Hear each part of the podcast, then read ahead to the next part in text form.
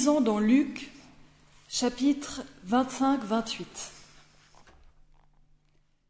Il y aura des signes dans le soleil, dans la lune et dans les étoiles. Sur la terre, les nations seront dans l'angoisse, rendues inquiètes par le bruit violent de la mer et des vagues. Des hommes mourront de frayeur en pensant à ce qui devra survenir sur toute la terre, car les puissances des cieux trembleront. Alors, on verra le Fils de l'homme arriver sur un nuage, avec beaucoup de puissance et de gloire. Quand ces événements commenceront à se produire, redressez-vous et relevez la tête, car votre délivrance se rapproche.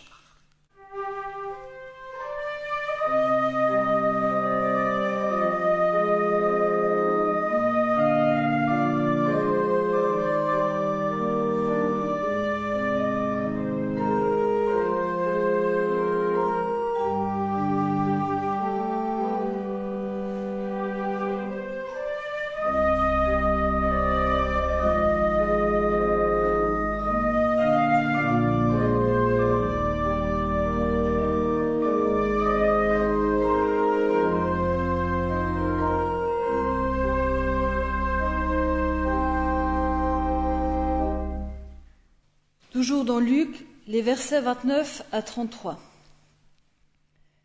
Puis Jésus leur dit cette parabole. Regardez le figuier et tous les autres arbres.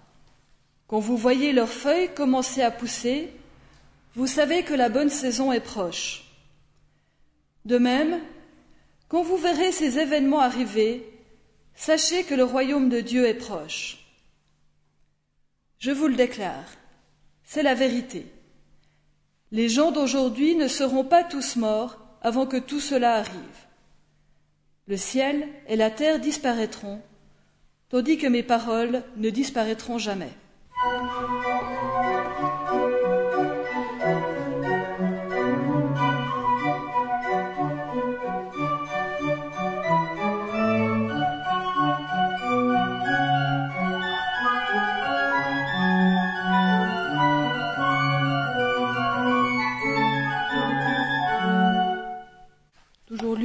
Au verset 34 à 36. Prenez garde, ne laissez pas votre esprit s'alourdir dans les fêtes et l'ivrognerie, ainsi que dans les soucis de cette vie.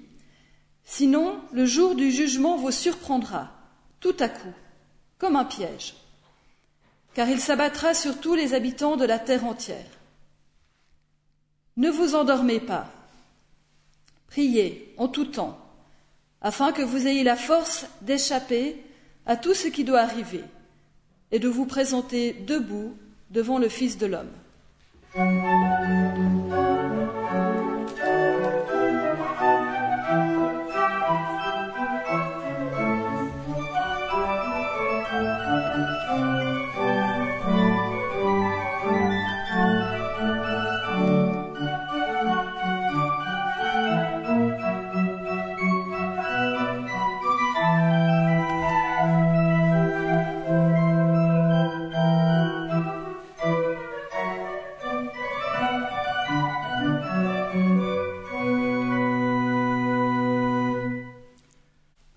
Ce matin, je me livre à un exercice de haute voltige parce que je vais vous parler de Noël, de la naissance de Jésus, en partant du texte de l'évangile de Luc que nous venons de lire et qui, je me doute bien, est très loin de ce à quoi vous vous attendiez pour ce matin.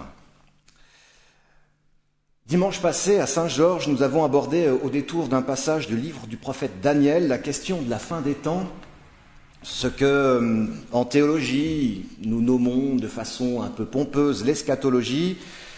L'eschatologie, c'est le discours sur la fin des temps.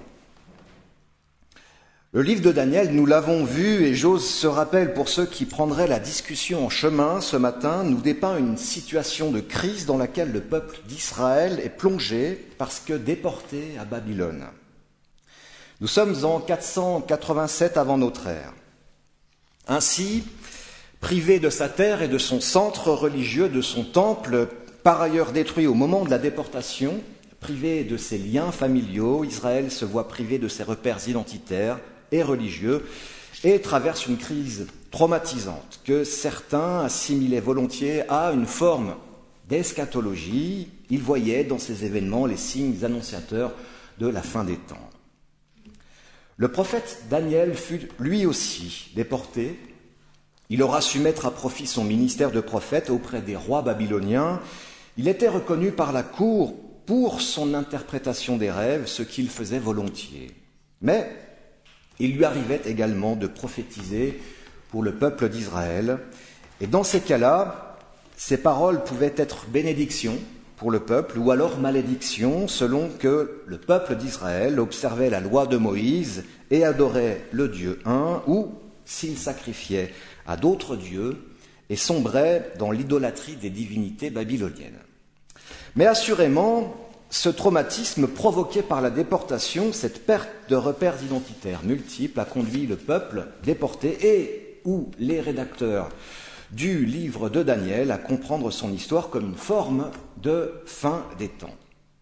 Les rédacteurs du livre de Daniel iront dans ce sens en utilisant le genre euh, littéraire que nous avons entendu ce matin, le genre apocalyptique, et c'est ce genre-là que nous retrouvons dans le passage de l'évangile de Luc, qui, comme dans le livre de Daniel, nous parle de la destruction du temple à venir et des événements qui l'accompagneront. La semaine passée, toujours, j'ai abordé un sujet tout à fait contemporain, lui qui ne manque pas de faire écho avec l'évangile de ce matin, avec la situation aussi que nous traversons depuis quelques mois, ou encore avec le livre de Daniel évoqué dimanche dernier. Il s'agit de la collapsologie. Avez-vous déjà entendu parler de collapsologie? Certains, oui, je vois des têtes qui. Voilà. La collapsologie, enfin le collapsologue est une personne qui s'intéresse à l'effondrement de notre civilisation. J'ai bien dit notre civilisation et pas la civilisation, les, les civilisations passées, c'est l'étude transdisciplinaire de l'effondrement à venir. Alors ils essayent de rassembler des preuves, des chiffres, des faits, des hypothèses, des scénarios sur ce qui arrive et qui pourrait arriver. Le collapsologue est un passionné d'effondrement. Il existe, j'ai en tout cas lu deux ouvrages en français de référence. Euh, qui sont relativement récents. Le premier s'appelle comment, tout peut s'effondrer de Pablo Servigne et de Raphaël Stevens. Il a été rédigé, il a été écrit en 2015. Et puis, il y a le dernier qui s'en va éteindre la lumière de Paul Jorion. Lui, il a été euh, écrit en 2016. Il y a évidemment d'autres choses qui sont parues depuis, mais je ne les ai pas lues. Je me suis contenté à ces deux lectures-là. Dans ces ouvrages, leurs auteurs racontent pourquoi notre civilisation, si elle continue de vivre ainsi, euh, comment, euh, notre civilisation se retrouve au bord d'un précipice abyssal et menace de s'effondrer très bientôt. Selon ces personnes qui ont rejoint ce champ de recherche tout à fait nouveau, passionnant, un peu effrayant, je dois bien le dire, l'effondrement est inévitable il se ferait sur de multiples plans et entraînerait des réactions en chaîne, hein, incontrôlables. La vision de nos collapsologues est inquiétante. Selon eux, tout est absolument joué. La fin est proche et inévitable. Ces informations sont extrêmement anxiogènes, c'est vrai, et tout naturellement, devant de telles informations, eh bien, nous réagissons de façon un peu bizarre. Le cerveau humain réagit bizarrement. Le cerveau humain cherche une réponse adéquate et ne la trouve pas devant le néant que nous projettent les collapsologues. Alors, eh très naturellement, il se défend en entrant dans un état de déni. Nous nous préférons ne pas voir, fuir le danger, le mettre de côté pour s'en préserver. C'est d'ailleurs, disent-ils, parce que nous préférons ne pas faire face à cette réalité-là, que nous sommes dans le déni, que nous ne voulons pas voir les choses, selon eux, que nous ne pourrons pas échapper à l'effondrement. Alors, que penser de la collapsologie? Que penser de ces thèses?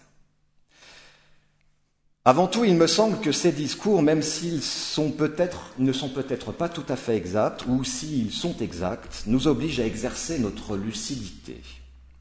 Oui, notre monde ne va pas très bien, disons-le ainsi. Oui, nous ne prenons que de petites mesures pour résorber des problèmes majeurs. Les décisions politiques sont encore très timides et soignent les symptômes sur le court terme et non pas les causes sur le long terme, nous le savons.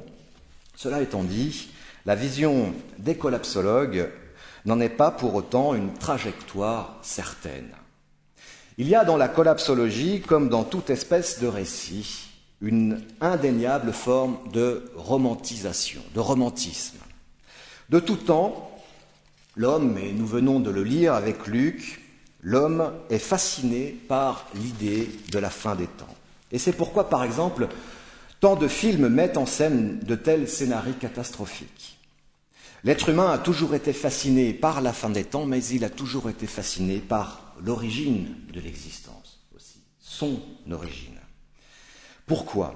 Ben Parce que, me semble-t-il, il y a dans cette idée d'effondrement des événements dramatiques extrêmement puissants qui entrent en résonance avec ce qui fait l'un de nos traits de caractère, le, qui consiste à, eh bien, mettre en scène, à écrire et lire des histoires, à raconter des histoires. On adore raconter des histoires. Et le drame fait inévitablement partie de ces histoires possibles. Pourquoi? Eh Bien parce que l'histoire, c'est le meilleur moyen dont nous disposons pour parler de nous-mêmes et pour nous comprendre. Ces histoires sont cousues de faits réels qui sont absolument exacts sur nos vies, mais nous les agençons de telle façon que cela va raconter une histoire, et selon l'agencement que nous faisons de ces différents faits, eh bien l'histoire racontée peut être un peu différente. Et c'est là où on peut voir une forme de, de, de romantisation dans le discours collapsologue. Oui, nous passons notre temps à raconter des histoires, elles peuvent être heureuses, malheureuses, dramatiques ou ne pas l'être, c'est à nous de rester critiques et vigilants sur ce qu'elle véhicule de juste et de réel et ce qu'elle véhicule de fantasme ou de dramatique. Et c'est pourquoi je crois que nul ne peut prévoir précisément ce qui va arriver. Car pour les mêmes faits scientifiques mis bout à bout, selon l'agencement, certains verront l'effondrement, d'autres scientifiques, eux, seront beaucoup plus prudents. Ceci est un appel donc à rester vigilant Vigilant à double titre. Vigilant à ne pas verser trop vite et trop facilement dans le dramatique et le romantisme, en prenant pour argent comptant ce que la collapsologie ou d'autres discours apocalyptiques essayent de dire. Vigilant aussi à ne pas être dans le déni de ce qui est en train de se passer, à la part de vérité que recèle toute histoire, même dans sa forme la plus romantisée. Oui, on peut le dire, une forme d'effondrement est en route et à plusieurs titres. Je crois pouvoir affirmer que quelque part on y est déjà un peu. On voit bien qu'au fil de l'histoire, des choses s'effondrent, des choses solides restent et on reconstruit sur ces choses qui sont solides jusqu'à ce qu'un jour, eh bien, elles s'effondrent elles aussi. Mes chers amis, il n'est pas trop tard pour se mettre en chemin il n'est jamais trop tard pour se convertir et pour convertir ses habitudes. N'est-ce pas ce à quoi nous invite la permanence des paroles de Jésus ce matin? Paroles auxquelles nous pouvons nous attacher sans crainte, sans crainte d'être abandonnés, sans crainte d'être culpabilisés, sans crainte d'être rejetés. Vigilance, c'est aussi le terme qui me vient à l'esprit lorsque je lis les paroles de l'évangéliste Luc qui annonce la destruction du temple et qui voit dans cette destruction des signes avant-coureurs de la venue du Fils de l'homme, de la parousie qui accompagnera la fin des temps. Ce qui a immédiatement attiré mon attention, c'est cette déclaration selon laquelle Jésus dit, je cite, Amen. Je vous le dis, cette génération ne passera pas que tout cela n'arrive. Le ciel et la terre passeront, mais mes paroles ne passeront pas. Et aujourd'hui, une quarantaine de générations nous séparent de ces paroles, et c'est autant de générations, deux mille années d'espérance chrétienne, tenues en haleine par des paroles de Jésus qui continue de poser question aujourd'hui, parce que, eh bien, nous l'attendons encore, et alors qu'il devait revenir temps des personnes auxquelles il s'adressait à ce moment-là, eh bien, eh bien, nous l'attendons toujours et il n'est pas encore revenu. À moins que ce retour du Fils de l'homme ne, ne se fasse pas de la façon décrite ici. À moins que le Fils de l'homme revienne effectivement pour chaque génération de chrétiens, et que ce retour soit en réalité plus discret que ce à quoi nous nous attendons. Discret peut-être comme un enfant, discret. Alors, je fais une petite, petite excursus. Le texte, nous, nous, ne l'avons pas lu tout à l'heure, et vous savez que Jésus, à peine euh, Jésus est-il né, qu'il est déjà menacé de mort. Il naît, en tout cas dans l'évangile de Matthieu, il est question d'un recensement et il est aussi question du roi Hérode qui a entendu parler de la naissance de cet enfant dont on dit qu'il est le roi d'Israël. Et Hérode ne peut supporter l'idée qu'il y ait un autre roi que lui et donc assez rapidement, il va ordonner euh, à ce qu'on tue la plupart, euh, tous les enfants qui ont, tous les nouveau-nés qui viennent de naître. À ce moment-là, Jésus et sa famille partent en Égypte pour se réfugier. Vous voyez que, au fond, à peine euh, Jésus est-il né, à peine la bonne nouvelle s'est-elle incarnée, que déjà elle est menacée d'effondrement, entre guillemets.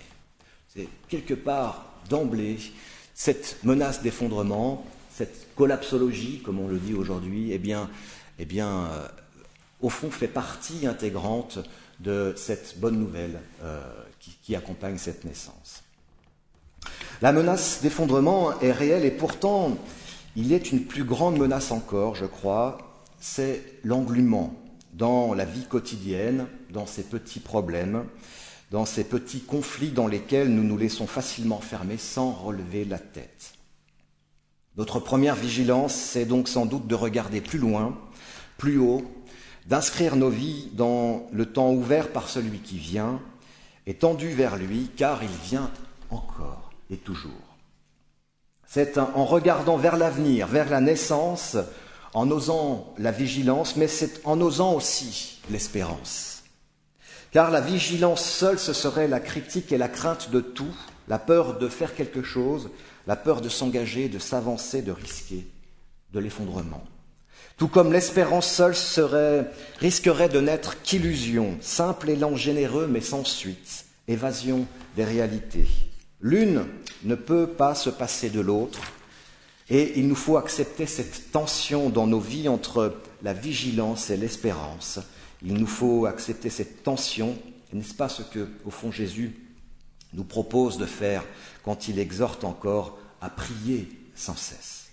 Parce que la prière, eh bien, c'est ce dialogue avec Dieu où nous pouvons vivre la tension de nos vies, où nous pouvons lui dire tout ce qui nous habite ou nous déchire, nos joies, nos peines, nos certitudes et nos questions. Mais c'est aussi le silence où on peut, où lui peut parler pour nous surprendre, nous désengluer de nos habitudes, nous questionner sur nos a priori, bousculer nos découragements, renouveler notre confiance, reprendre notre action. Nous avons sans doute aujourd'hui à exercer notre prière non pas seulement comme un discours lancé vers le ciel, mais comme ce dialogue dans lequel Dieu peut entrer dans nos vies et recevoir à nouveau la naissance de celui qui nous dit encore, Voici, voici, je viens bientôt. Amen.